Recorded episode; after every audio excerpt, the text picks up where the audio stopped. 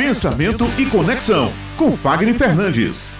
Número não significa que você vai conseguir ter aquelas pessoas consumindo você. Então, por que, que as pessoas nos seguem? Elas nos seguem por um motivo. Que em algum momento alguém falou sobre você, viram algo que chamou atenção, por curiosidade, por algo que você faz na sua vida pessoal, ou por algo que você consegue resolver na sua vida profissional. Então, as pessoas vão, vão nos seguir por um motivo e também ela nos deixa de seguir por outro motivo. Nas eleições passadas, nós vimos que os candidatos que tinham os maiores números de seguidores não foram aqueles que necessariamente é, ganharam o pleito eleitoral ou foram para um segundo turno. Então, seguidor não é sinônimo de pessoas que consomem você. Mas, em vias gerais, né, pensando aí no efeito manada, pode significar que você é sim uma pessoa que tem é, uma autoridade ou que você tem um longo alcance. E esse jogo ele pode fazer muita diferença para determinados mercados. Então, o nosso maior desafio não é conquistar o nosso seguidor, mas fazer com que ele realmente esteja ali para nos consumir, seja através do nosso conteúdo e nos indicar, seja através do, do, nosso conteúdo e nos consumir, ou seja, realmente fazer uma aquisição de um produto ou de um serviço. Há três comunicações e elas se entrelaçam muito entre si. E quanto mais a gente vai criando a nossa forma de falar, mais as coisas vão se aproximando e as pessoas vão se tornando realmente os nossos fãs. A televisão faz muito isso, o rádio faz muito isso, porque cada programação ela tem um significado. Então vamos conhecer aqui quais são as três comunicações que podem nos ajudar a transformar os nossos seguidores em nossos seguidores. Fagner, então por que você não colocou que seguidores é um, um seguidor é o nosso fã? Porque eu trabalho muito com essa conversão da comunicação para venda, mas há quem transforme também o seguidor em fã, tá? Então qual é a primeira comunicação?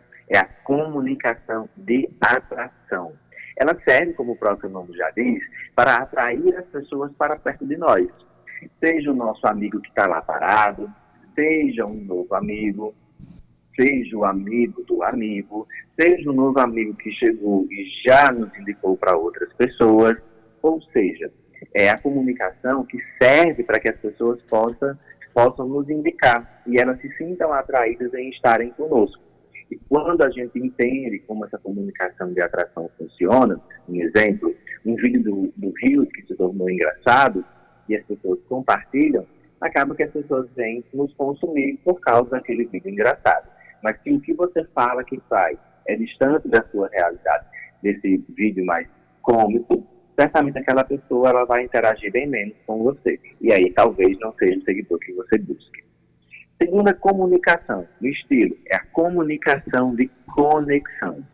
Aqui, galera, o nosso segredo é trazer à tona o nosso contraintuitivo, ou seja, aquela bandeira que nós levantamos que faz com que as pessoas fiquem conosco.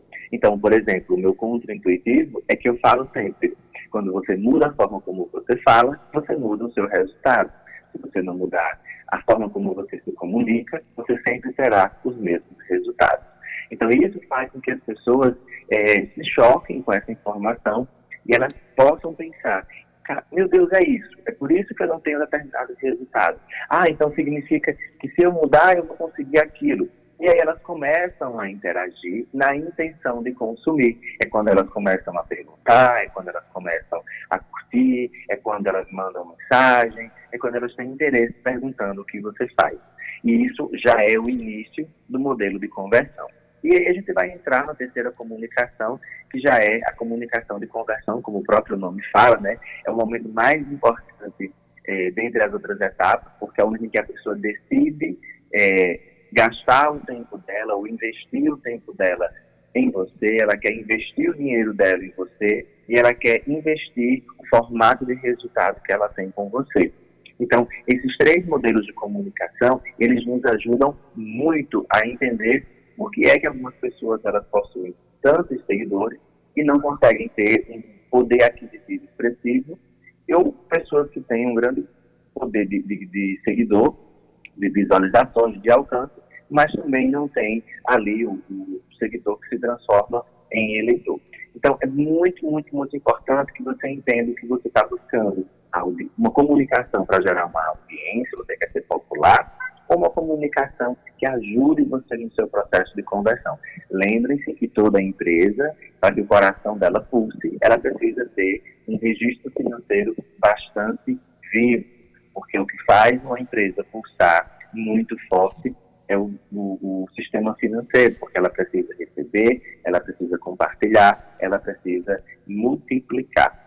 Então, para encerrar esse ano de 2021, não poderia deixar de trazer essa informação para que vocês que são empreendedores, vocês que são aqui os nossos ouvintes, que estão nos acompanhando o ano inteiro, ficassem sem essa informação, para que vocês possam analisar o que vocês fizeram nesse ano de 2021, né, que tipo de comunicação você usou, que tipo de comunicação você mais precisa, para que você possa começar literalmente o seu 2022 com ação. Não adianta a gente só jogar palavras ao vento se a gente não tiver coragem de colocar em prática aquilo que a gente fala. E aí a decisão é sua. O que é que você quer para 2022 que, que você precisa mudar para alcançar esse seu objetivo? E aí, meninas, deu certo para encerrar o ano com esse tema? Claro que sim, né, querido Fagner? Realmente é importante isso.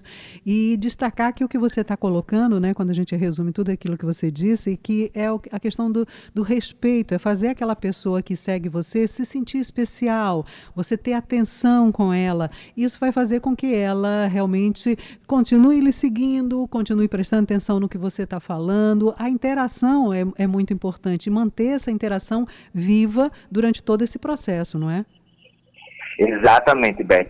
As pessoas às vezes ficam tão focadas em querer volume e esquece de, ser, de aprender a trabalhar com a qualidade antes daquele volume chegar.